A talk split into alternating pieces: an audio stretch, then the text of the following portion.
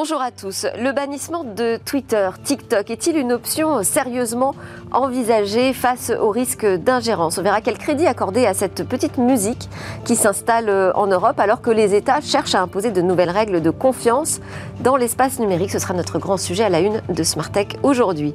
Deuxième partie, on s'intéressera à la protection des mineurs et on ira regarder comment l'intelligence artificielle peut être un outil utile justement de lutte contre la pédocriminalité et le cyberharcèlement et donc pourquoi pas activer ces leviers plus rapidement? On regardera évidemment euh, où va le web dans cette dernière séquence, mais d'abord je vous propose une interview autour de la Data Alliance. C'est une nouvelle alliance de la donnée organisée par l'hygiène, une initiative de l'hygiène, et c'est l'interview tout de suite dans Smart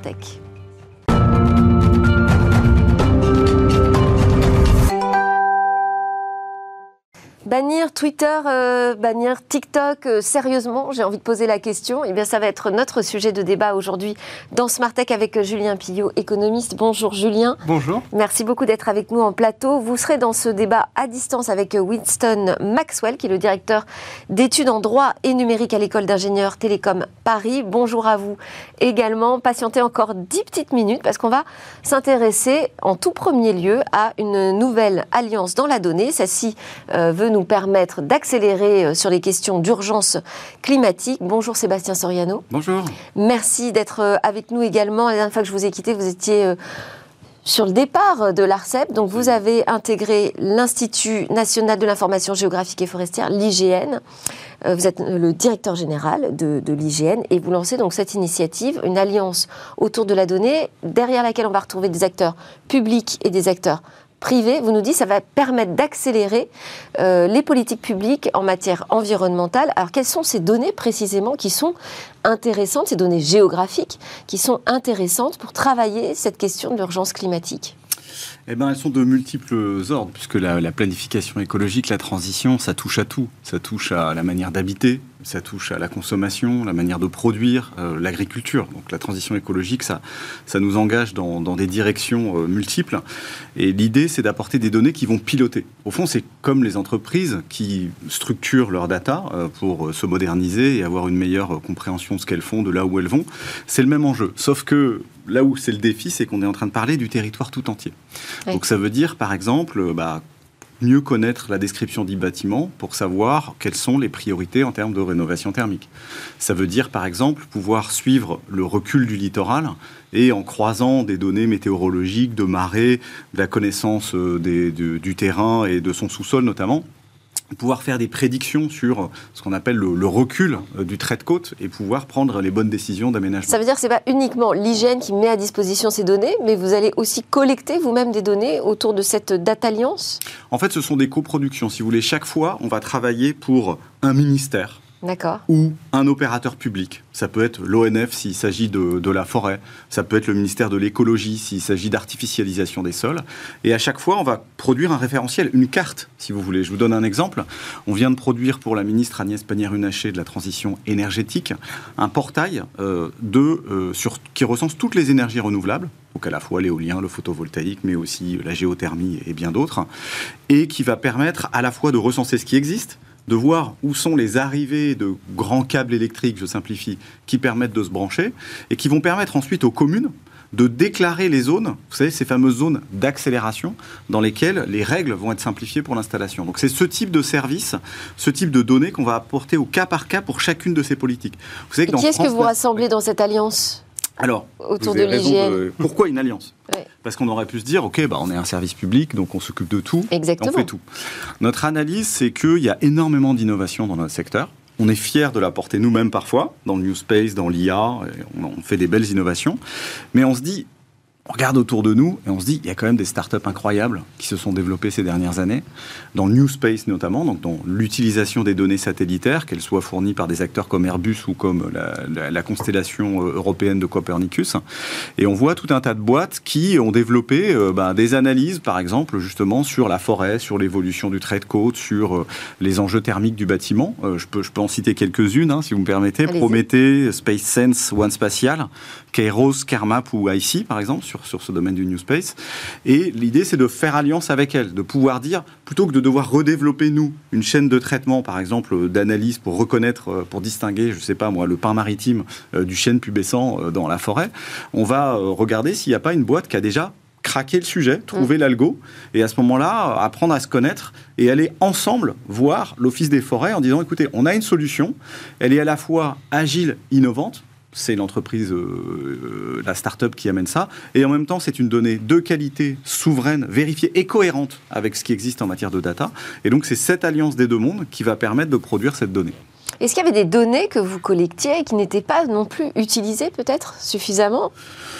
Oui, mais je dirais que le sujet, c'est surtout des questions de croisement. Vous avez raison de poser la question. Par exemple, nous, nous faisons euh, depuis une dizaine d'années ce qu'on appelle un, inventaire forestier. Enfin, en fait, il existe depuis 60 ans, mais il se trouve que l'hygiène le conduit depuis 10 ans.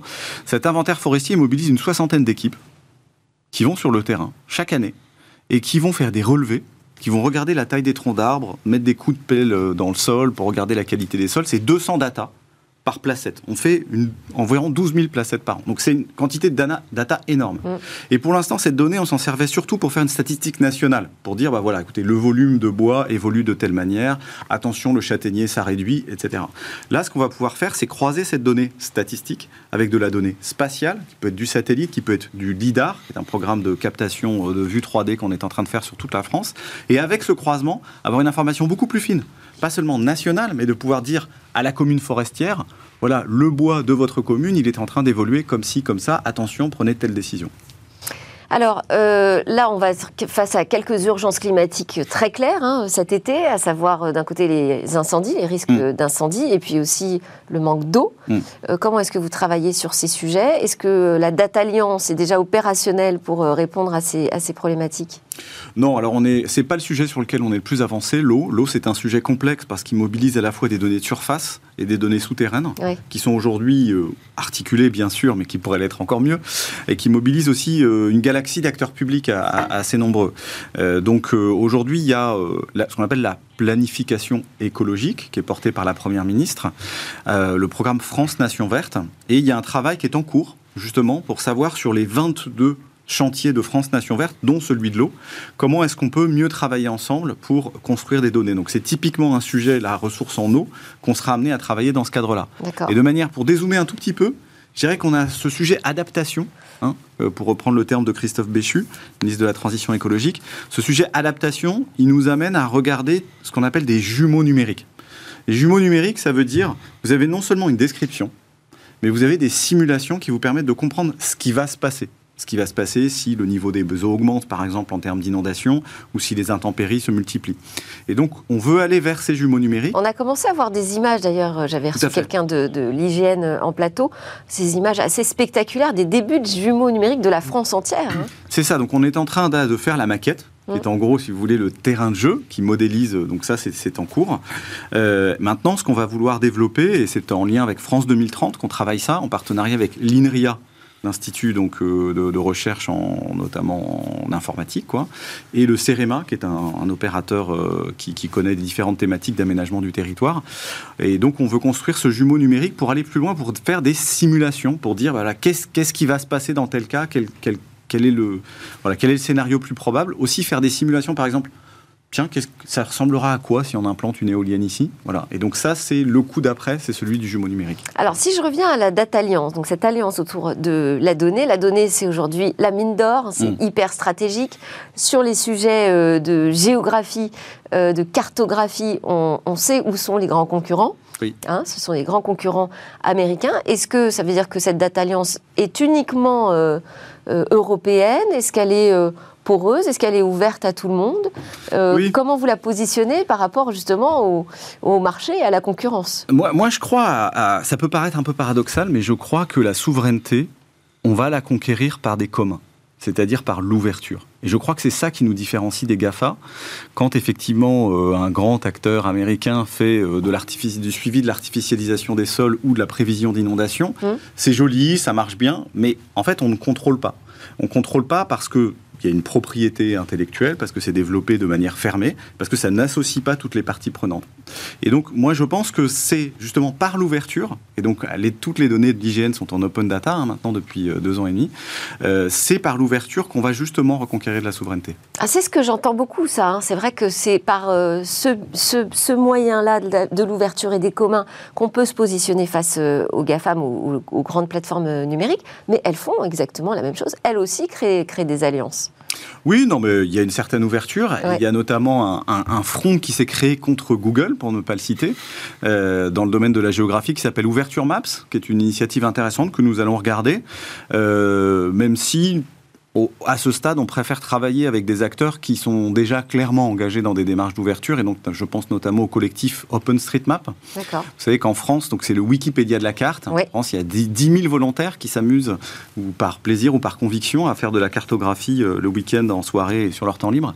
Et donc, c'est d'abord avec eux qu'on va faire alliance. Alors, parce que je voulais juste rappeler que vous avez écrit euh, un livre, Un avenir pour le service public, un nouvel État face à la vague écologique numérique démocratique. Euh, là, vous êtes en plein dans votre euh, sujet c'est le moment de faire pivoter un institut comme l'IGN. Oui, complètement. Moi, je crois qu'il faut sortir de cette espèce de jeu d'opposition dans lequel il y aurait un État surplombant qui saurait tout, qui déciderait tout, et puis à côté une société un peu infantile, quoi. Mm. Et moi, je crois à des alliances, donc notamment à ce que j'ai appelé une trilogie entre l'État, le marché et les communs. Parce qu'il faut aussi une place pour le marché, il faut aussi une place pour le business, pour les entrepreneurs, pour l'innovation. Euh, et il faut chercher à chaque fois la combinatoire entre ces trois mondes et pas se dire, moi tout seul dans mon coin, je vais résoudre les problèmes du monde. Merci beaucoup Sébastien Soriano, directeur général de l'IGN, pour euh, nous avoir expliqué quel était ce projet autour de l'Alliance des données pour euh, répondre aux urgences climatiques. C'est l'heure de notre talk, vous restez avec nous, on va parler de Twitter, de TikTok et on va regarder si l'idée d'un bannissement est une idée tout à fait sérieuse. Lutte contre la désinformation, les risques d'ingérence, euh, TikTok, euh, Twitter pourrait-il être banni en Europe? On en parle avec Julien Pillot, docteur en économie, enseignant-chercheur à l'INSEC Grande École. Vous êtes professeur associé à l'Université Paris-Saclay, chercheur associé au CNRS. Bienvenue à nouveau euh, sur le plateau de Smartech. Avec vous sur ce débat, Winston Maxwell. Bonjour Winston, vous êtes à distance, vous êtes le directeur d'études droit et numérique à Télécom Télécom Paris, grande école d'ingénieurs hein, de l'Institut euh, Mines Télécom, spécialiste de la régulation des données et de l'IA, précédemment avocat au barreau de New York et de Paris. Et resté avec nous en plateau, Sébastien Soriano, directeur général de l'Institut national de l'information géographique et forestière, autrement dit l'IGN. Alors, euh, je, pose la question, l'UE pourrait-elle bannir euh, Twitter ou Facebook, ou pardon, TikTok, on n'en est pas à Facebook.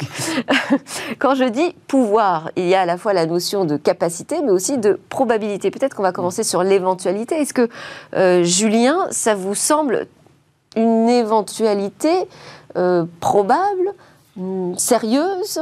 Est-ce qu'on pourrait en arriver là? On peut dire qu'on a tout intérêt, vu le moment que l'on est en train de vivre, de laisser placer une menace qui soit perçue comme crédible. Euh, donc effectivement, si vous me posez la question en termes de probabilité... c'est-à-dire la Commission européenne, Commission européenne et les États membres. Qui sont en train d'imposer de nouvelles régulations, c'est pour ça Absolument. Absolument. Donc on est sur un jeu euh, très euh, géostratégique avec nos partenaires, mais néanmoins parfois concurrents aussi, bah, transatlantiques, mais également asiatiques. Et aujourd'hui, effectivement, on a peut-être besoin de montrer que la norme qui est en train d'être écrite en, en Union européenne a vocation à s'exporter de façon à ce qu'on puisse euh, tout simplement travailler sur euh, un level playing field, hein, euh, sur un, pied d'égalité, en respectant certaines règles, notamment en matière d'information ou de lutte contre la désinformation. Et Twitter, aujourd'hui, effectivement, est dans l'œil du cyclone, dans la mesure où, depuis son changement de gouvernance et le rachat de Twitter par Elon Musk, eh bien, très peu est fait en matière de lutte contre certains contenus qui sont à très forte teneur de désinformation. Et euh, la récente politique qui a été mise en place autour de Twitter, qui est une politique à vocation économique, qui vise finalement à rendre les certifications payantes à qui pourrait éventuellement se les acheter, ne plaide pas en faveur finalement de Twitter dans la mesure où aujourd'hui n'importe quel organe de désinformation, et croyez-moi, dans les organes de désinformation, il y a des moyens techniques et financiers, euh, bah, n'importe quel organe de désinformation qui voudrait euh, s'acheter des armées de robots pour pouvoir pousser du contenu qui a vocation à servir certains intérêts diplomatiques ou certains intérêts économiques, eh bien, peut s'offrir ces, euh, ces, badges. En s'affichant euh, derrière un compte validé, certifié. Absolument. Et, l'ironie de l'histoire, de c'est que euh, certains véritables médias qui, eux, sont dans l'information, refusent ces nouvelles politiques générales qui sont imposées par, par la gouvernance de Twitter alors que de faux comptes qui usurpent l'identité de ces médias, eux, s'engouffrent dans la brèche pour pouvoir finalement en bénéficier. Aujourd'hui, New York Times, par exemple, ne veut pas afficher euh, le badge de certification, je vais avoir à payer pour pouvoir euh, avoir ce badge-là. On a eu tout un tas de faux comptes qui tournent autour du euh, New York Times, qui se sont fait passer pour le New York Times et qui sont des organes un petit peu de propagande. Disons que ce n'était pas une garantie avant, mais c'était un repère euh, qui nous permettait quand même de faire le tri entre les euh, institutions officielles et puis euh, les comptes plus anecdotiques. Absolument, c'est une question finalement de confiance qui est en train de, et de manière plus, plus problématique, c'est quand même la sortie de Twitter du code de bonne conduite contre la désinformation. Un code de bonne conduite pour lequel Twitter avait été partie prenante. on se souvient en fait de, de la genèse de ce code de bonne conduite, ça remonte à 2018 on est un petit peu traumatisé par euh, certains scandales qui ont commencé à éclater, notamment Cambridge Analytica qui a permis finalement à des organes euh, d'influence de, de, pouvoir euh, quelque part influer sur euh, le vote euh, de la présidentielle américaine et participer finalement à l'élection de Donald Trump. On a vu via la plateforme Facebook là. Via Facebook, mm. toujours via Facebook. On a vu que d'autres organes ont pu euh, utiliser les algorithmes de Facebook pour pouvoir faire campagne en faveur du Brexit, par exemple. Et puis pendant la crise pandémique, on a vu aussi beaucoup finalement de désinformation et aussi de propos complotistes qui ont été poussés sur, sur, ces, ces, plateformes. Donc le code de bonne conduite voulait que les grands acteurs du numérique s'engagent à faire la lutte contre finalement les contenus à forte teneur de, désinformation. Twitter était partie prenante, mais ça c'était le Twitter d'avant Elon Musk. Donc, Winston euh, Maxwell, cette sortie de Twitter du Code de bonne conduite de l'Union européenne, c'est ça qui a déclenché cette fameuse petite musique euh, d'un possible bannissement. Quel crédit accordez-vous à cette option? euh, L'Europe s'est dotée d'un outil maintenant qui, qui, le permet en théorie, c'est le Digital Services Act, le, DSA. Euh, donc, euh, comme le RGPD, le DSA va imposer aux grands acteurs des obligations de faire le ménage chez eux, notamment en matière de désinformation. Et théoriquement, au bout d'un certain temps, la Commission européenne, qui, qui, elle est compétente pour superviser les grands acteurs comme, comme euh, Twitter, euh, pourrait imposer des sanctions qui iraient jusqu'à le bannissement.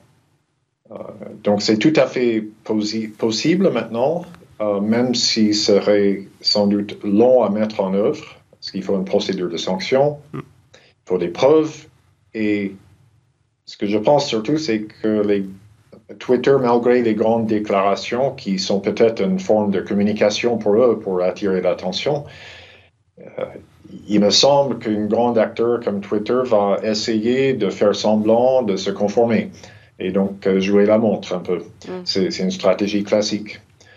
Donc le, bannissement, c'est possible, c'est une arme crédible maintenant grâce à ce nouveau règlement, mais sa mise en œuvre prendra pas mal de temps. Parce que euh, de nouvelles règles donc, vont s'imposer aux plateformes. Il y a des premiers euh, audits en blanc, on nous dit, là, qui vont avoir lieu euh, très, très rapidement. Qu'est-ce qui va se passer si les plateformes ne respectent pas cette nouvelle réglementation européenne? La première punition, ça va être laquelle? Un avertissement? Comme à l'école?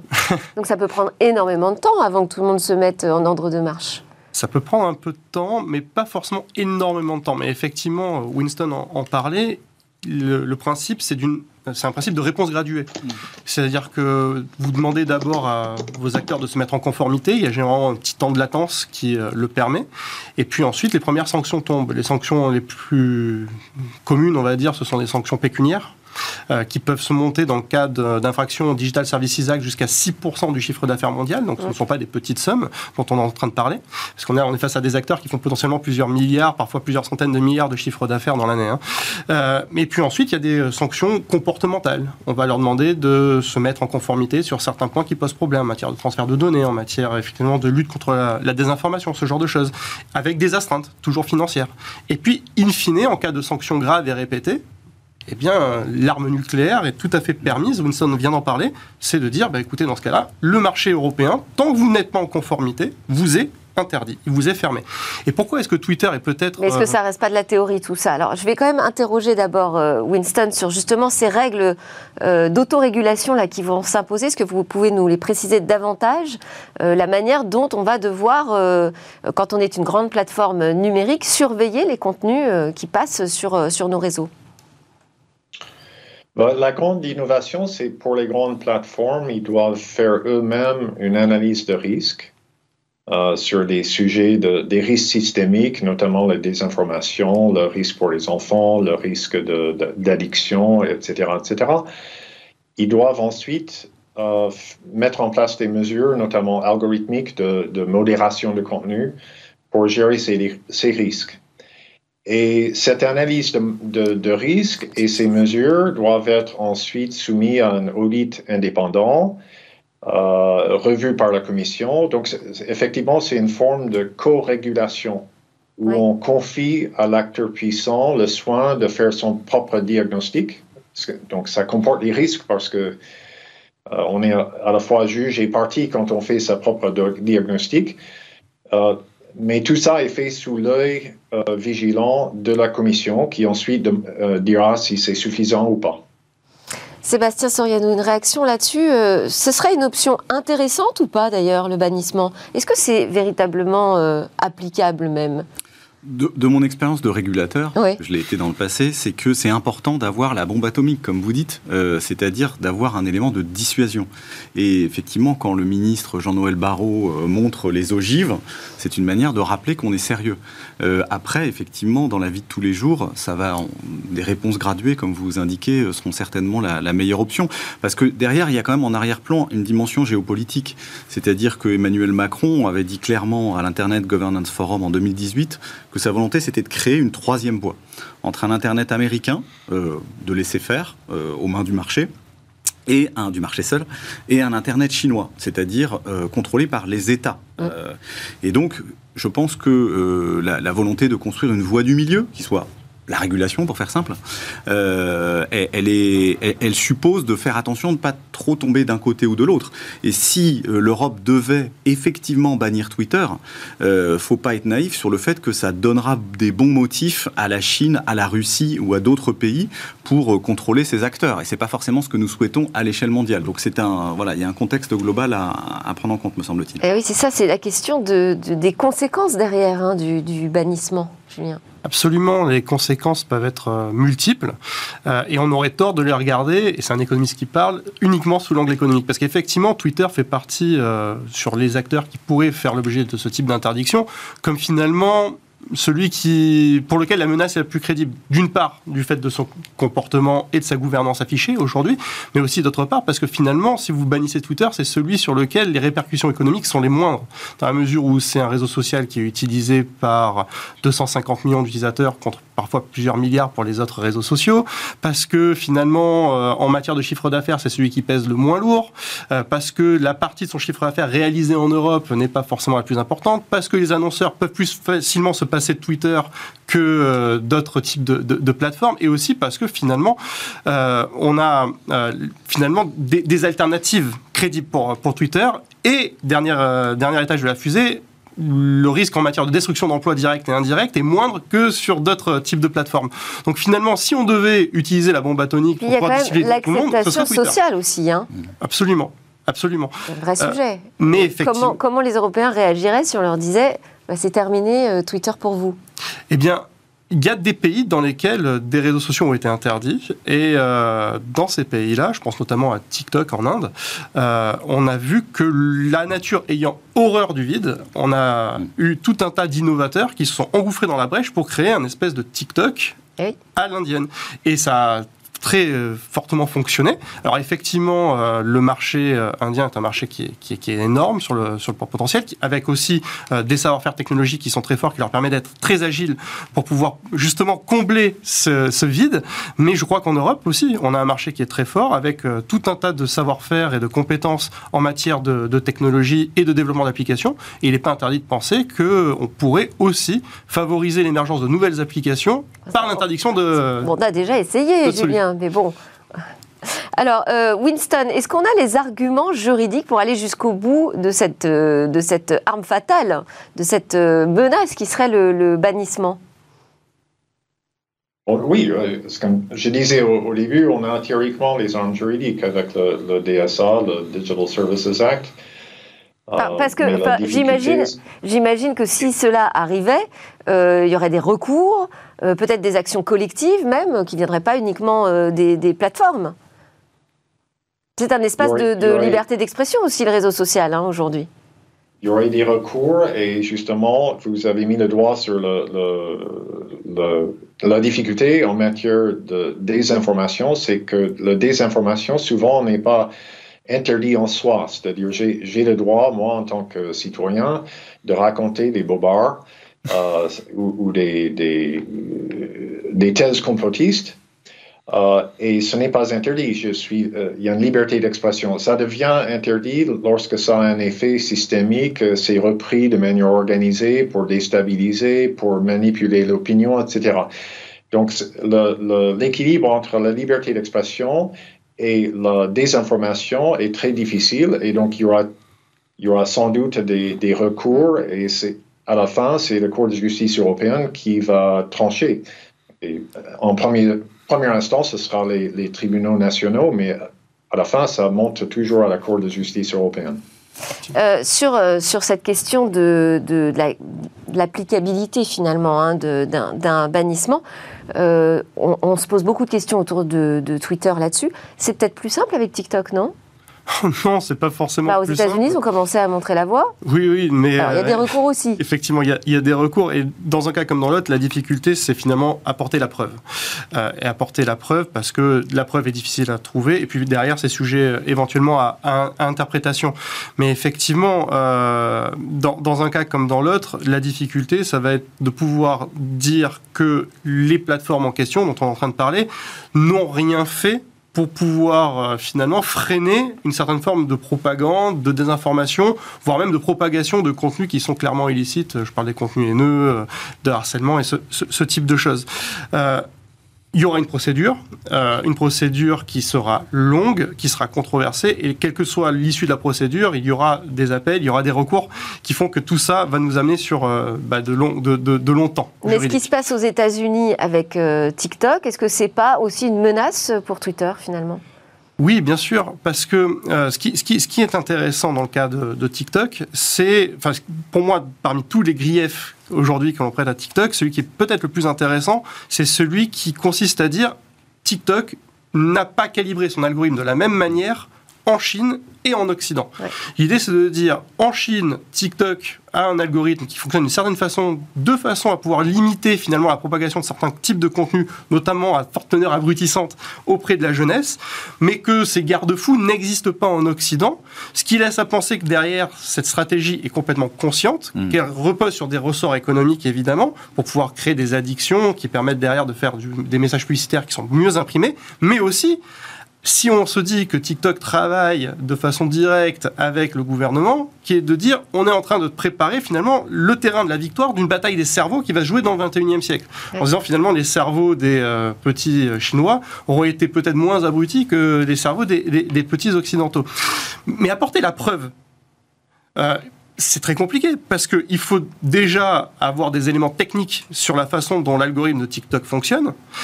et puis derrière, il faut pouvoir démontrer cette asymétrie de fonctionnement.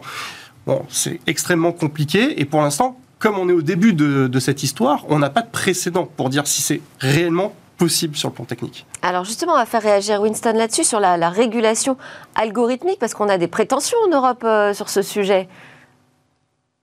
Oui, la régulation algorithmique, là, là encore, l'Europe va être le, leader avec euh, son futur AI Act qui est en train de finalisation à Bruxelles. Um, et ce que, j'ai trouvé intéressant, puisqu'on parlait de la Chine, c'est que sur les, IA génératives, euh, chat GPT, etc., ben, la Chine propose un règlement euh, au mois d'avril qui ressemble beaucoup à ce que fait l'Europe. Bon, sauf qu'en Chine, en plus, il y a un aspect euh, contrôle social. Enfin, les, IA ne peuvent pas produire des contenus qui sont contraires aux valeurs socialistes euh, donc, mm. il y, a, un aspect politique, bien sûr, en Chine en plus, mais si on regarde le règlement, il y a tout un tas d'obligations qui, qui euh, ressemblent pas euh, de, de, manière assez proche de ce qui est en train d'être élaboré en Europe.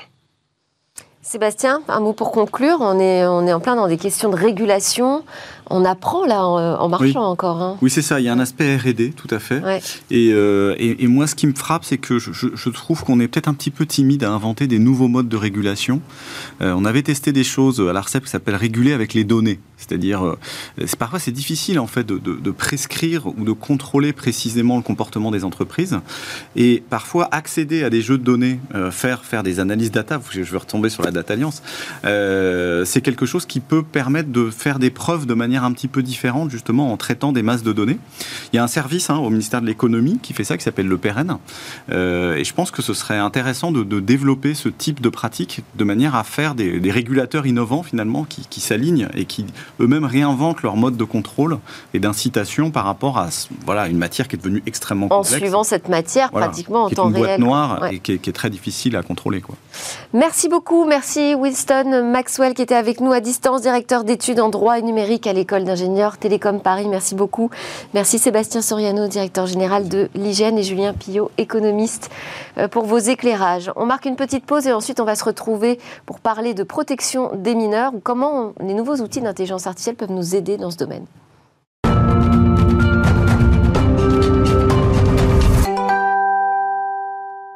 Vous êtes bien de retour sur le plateau de Smart Tech. Vous nous regardez sur Bismart ou vous nous suivez en podcast. Peut-être euh, aujourd'hui, c'est votre quotidienne sur l'innovation et le numérique. Et là, c'est la deuxième séquence qui démarre de Smart Tech. On va s'intéresser à la protection des mineurs, la lutte contre la pédocriminalité, contre le cyber harcèlement, eh bien peut-être que cette lutte pourrait être plus efficace si l'on utilisait de nouveaux outils à notre disposition comme l'intelligence artificielle. C'est la question que pose Hervé Lejoin Advisor. Bonjour Hervé.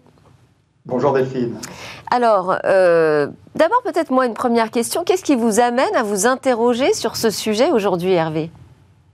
Ben, si vous vous souvenez, ma, première rubrique début 2023 avait concerné l'accès à la pornographie par, euh, par les plus jeunes et l'urgence qu'il y avait à mettre en place des solutions et à trouver des mesures pour, euh, pour arrêter ce fléau. Alors, peu de temps après, le gouvernement a divulgué, a proposé un certain nombre de mesures pour, pour enrayer ce fléau. Malheureusement, euh, de l'avis de tous les experts, euh, c'est quasiment mission impossible, du moins dans la forme sur laquelle ils l'ont proposé, et, cela relève encore une fois d'une non-compréhension par nos législateurs en fait du monde de la technologie et de l'Internet. Et, donc aujourd'hui, finalement, euh, dans la logique et la suite de ça, je souhaite finalement m'adresser et regarder un petit peu pour les mêmes raisons et interpeller sur les sujets du cyberharcèlement et de la pédocriminalité parce qu'en effet, il y a des événements tragiques euh, récemment qui nous ont rappelé encore une fois l'importance, malheureusement, que jouent ces réseaux euh, dans euh, ces événements tragiques et, dans la pédocriminalité. Alors c'est sûr que le cyberharcèlement et la pédocriminalité, c'est pas quelque chose qui arrive, qui est arrivé aujourd'hui, ça a toujours existé, mmh. mais il faut reconnaître qu'avec l'avènement de l'Internet et surtout des réseaux sociaux et des réseaux de communication tels que Facebook, WhatsApp, Discord, Instagram et autres, hein, j'en passe, TikTok, ben, ça a explosé, surtout qu'aujourd'hui, nous avons un mobile 24 heures sur 24 dans notre main, toujours connecté et toujours prêt à nous dire quelque chose. Donc, euh, donc, euh, donc on opère 24 heures sur 24 et, voilà, et, n'importe où dans le monde est sous anonymat. Et, vous pensez donc que l'intelligence artificielle pourrait nous aider à lutter davantage, plus efficacement contre la délinquance, contre les mineurs? Bah, depuis quelques années, euh, et plus récemment depuis l'avènement surtout de ChatGPT, qui a fait beaucoup parler de lui, euh, l'IA a démontré des capacités qu'on ne soupçonnait pas euh, d'analyse du langage, de la grammaire, du sens des phrases même, du sens des phrases, et tout ça en temps réel. Et d'ailleurs, elle est de plus en plus utilisée. Aujourd'hui, on voit la multiplication des applications euh, d'intelligence artificielle dans les outils conversationnels sur des sites de commerçants, de banques, de, de, de tout, qui sont capables effectivement d'interagir avec vous en langage naturel. Donc, donc, et elle permet aussi, si on regarde aussi au niveau euh, temps réel, ce qu'elle fait au niveau des voitures connectées, typiquement avec des analyses en temps réel d'images, de vidéos et ainsi de suite. Donc les capacités sont insoupçonnées et sont réelles aujourd'hui, ça fonctionne. Cependant, il ne semble pas que ces capacités euh, de l'intelligence artificielle soient vraiment utilisées sur les réseaux sociaux pour lutter, et dans ces applis de communication, pour lutter contre le cyberharcèlement et la, et la pédocriminalité. Parce qu'aujourd'hui, en fait, tout le monde qui n'est pas surpris de voir la prolifération des messages haineux, insultants, voire menaçants, qui pullulent et explosent sur Internet. Donc, euh, donc, et à côté de la pédocriminalité qui continue de sévir et qui explose aussi et qui touche les plus jeunes. Donc les plateformes et les sociétés éditrices de logiciels n'ont pas l'air de d'utiliser ça à son maximum, puisqu'elles font beaucoup de modération de contenu via des équipes manuellement et a posteriori, ce qui fait que le contenu est publié dans tous les cas.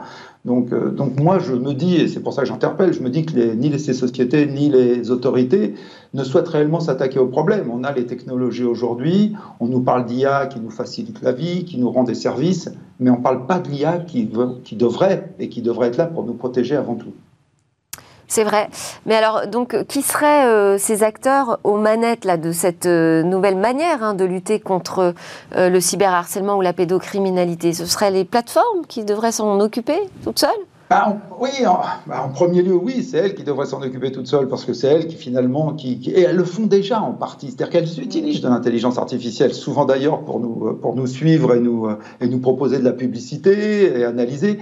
Mais, mais effectivement, que ce soit Facebook, TikTok, encore une fois, WhatsApp, Discord ou autre, elles pourraient intégrer ces algorithmes qui détecteraient en temps réel finalement encore une fois, des contenus qui contiennent du NE et tout, c'est très facile aujourd'hui. Euh, l'intelligence artificielle et le machine learning sont capables de détecter des mots et des phrases et des sens des phrases, et donc de les bloquer. C'est-à-dire qu'au moment où vous écrivez quelque chose qui relèverait justement d'un message menaçant ou haineux, eh ben, il ne serait tout simplement pas publié. Donc elle pourrait le faire, ça, les technologies existent, et elle pourrait le faire.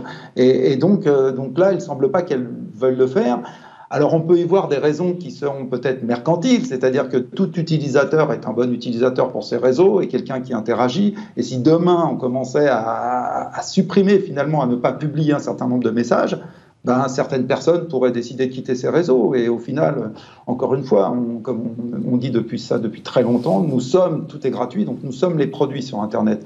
Donc ces sociétés n'ont pas forcément intérêt euh, à, avoir des utilisateurs qui partent de leur réseau parce qu'ils peuvent plus s'exprimer, même si c'est des contenus qui sont haineux. Après, les autorités, elles devraient rentrer, effectivement, elles ont leurs responsabilités, parce qu'elles devraient rentrer dans cette danse, comme elles le font pour d'autres sujets, et essayer d'obliger de, et d'inciter les plateformes à utiliser ces algorithmes qui existent et donc à les mettre en œuvre sous peine peut-être de, leur, de, de, les empêcher d'opérer ou de contraindre un certain nombre de, leur, de leurs opérations. Parce que là, on parle de protection.